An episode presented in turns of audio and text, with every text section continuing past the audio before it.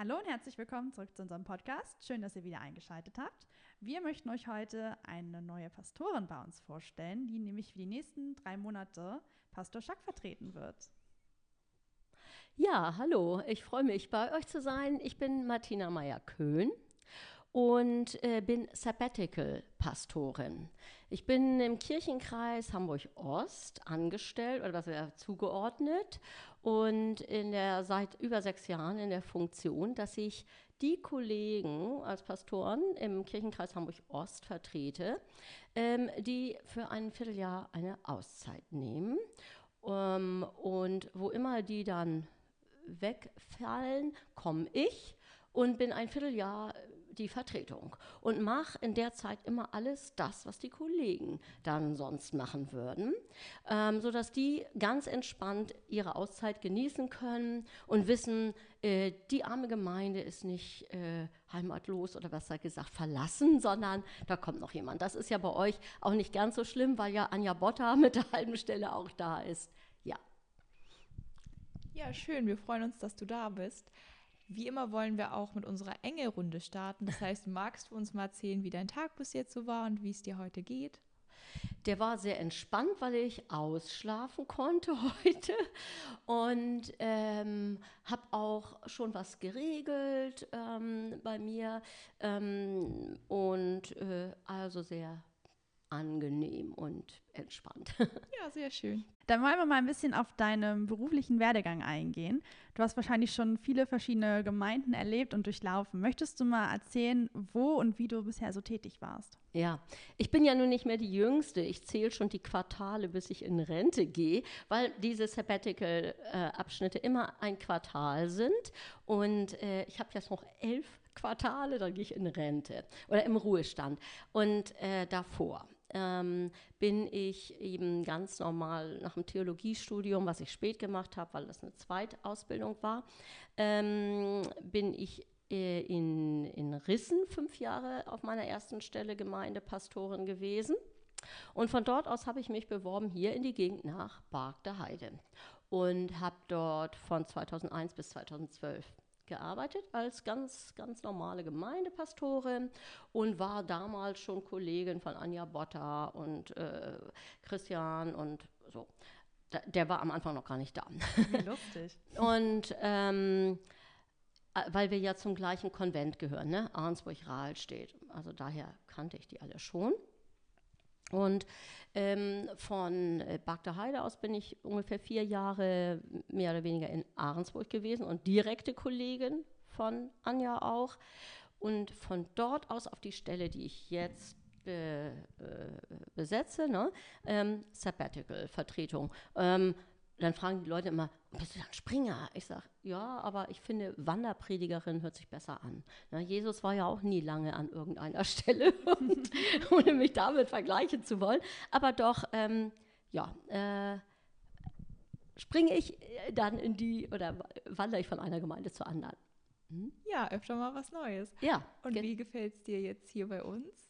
Ja, ich habe schon gelesen in euren Fragen, es ist ja so, dass ich ja quasi mal gerade keine drei Wochen hier war, wovon ich eine Woche krank war, Corona, ähm, und ich eigentlich noch gar nicht so viel über Sieg sagen kann. Ähm, ich bin, als ich in Großhanzau vertreten habe vor vier Jahren, auch schon mal habe ich hier Gottesdienste gemacht, von daher kannte ich die Gemeinde. Ich kannte auch die frühere Kollegin vor Christian eben. Ich erlebe hier eine total tolle Jugendarbeit. Das bisschen, was ich jetzt hier schon gemerkt habe, ich finde euer Engagement total klasse, so einen Podcast zu machen, ne? am Wochenende hierher zu kommen. Ähm, des Weiteren, außer dass hier Sonntagsgottesdienste sind, ähm, habe ich jetzt von der Gemeindearbeit noch nicht so viel sagen können. Ich sagen, Spitze. Ne? So, das müsstet ihr mich im Dezember oder im Januar wieder fragen. Ja, das kriegen wir auf jeden Fall hin. Das ist seitdem ja auch noch nicht so viel passiert. Wir hatten mhm. ja nur so ein ganz kleines Gemeindefest einmal gemacht im Herbst, aber sonst ist ja auch gerade alles so ein bisschen, mhm. nähert sich ja alles mit der KGR-Wahl, die jetzt ja bald ansteht im November. Ja, das und dann, ist sehr spannend, genau. Genau, und dann ist Weihnachten erstmal und wenn dann der ganze Weihnachtsschwund wieder vorbei ist, dann geht es ja wieder neu Naja, los. und da kommt dann so jetzt, ähm, also ich fahre ja nun erstmal kurz weg und danach geht es aber richtig, denke ich mal, mit der Adventszeit und dem, weil es da alles dazugehört, ähm, Ich, ach ja, ich werde jetzt zum Beispiel mit eurem Bürgermeister Andreas Bitzer zusammen die ähm, Volkstrauertag äh, Gottesdienst vorbereiten. Wir sind auch schon in Arbeit dazu.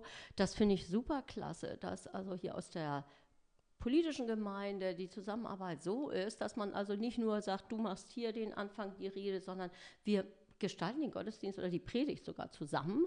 Da, das finde ich richtig klasse. Und ähm, ja, und danach geht es dann los mit den ganzen Konfitruppen aus Trittau und ähm, Sieg, ne?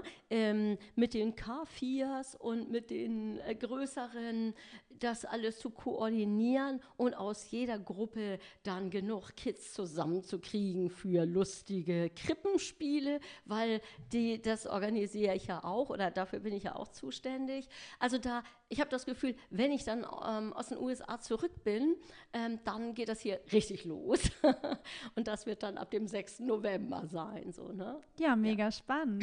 genau, also cool. also da ähm, denke ich, dann merke ich, so, jetzt bin ich in der Gemeinde drin. Ja, ja, dann hast du auch mit jeder Altersgruppe Kontakt. Absolut. ja, genau, genau. Total mhm. cool. Ähm, gibt es starke Unterschiede zu den Gemeinden, in denen du vorher so gearbeitet hast, im Gegensatz jetzt zu der Gemeindearbeit, die bei uns anstehen wird?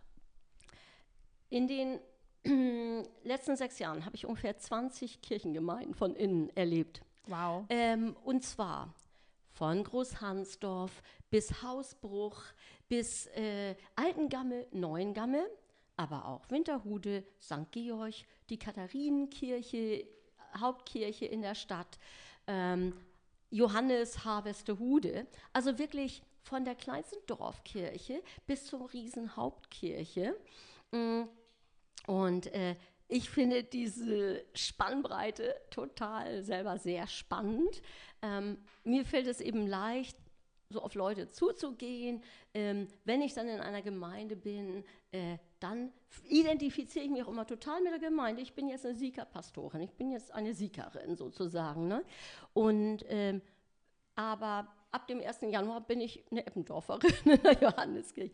Und ähm, erlebe bei der ganzen großen Unterschiedlichkeit von diesen verschiedenen ähm, äh, Gemeinden, wo ich teilweise eine, auf einer Einzelfahrstelle bin, äh, und äh, gar keine Pastorin oder Pastor da ist, ähm, bis mit drei ko weiteren Kollegen zu arbeiten. Und das ist natürlich äh, dann immer ganz unterschiedlich. Aber was ich immer wieder erlebe in jeder Kirchengemeinde, irgendwie, äh, es ist eben überall Kirche mit all den Vorteilen und den Nachteilen. Ne? Also erstmal, man betrifft eben erstmal grundsätzlich freundlichere, äh, zugewandtere Menschen, glaube ich, als in manchen anderen Arbeitsbereichen.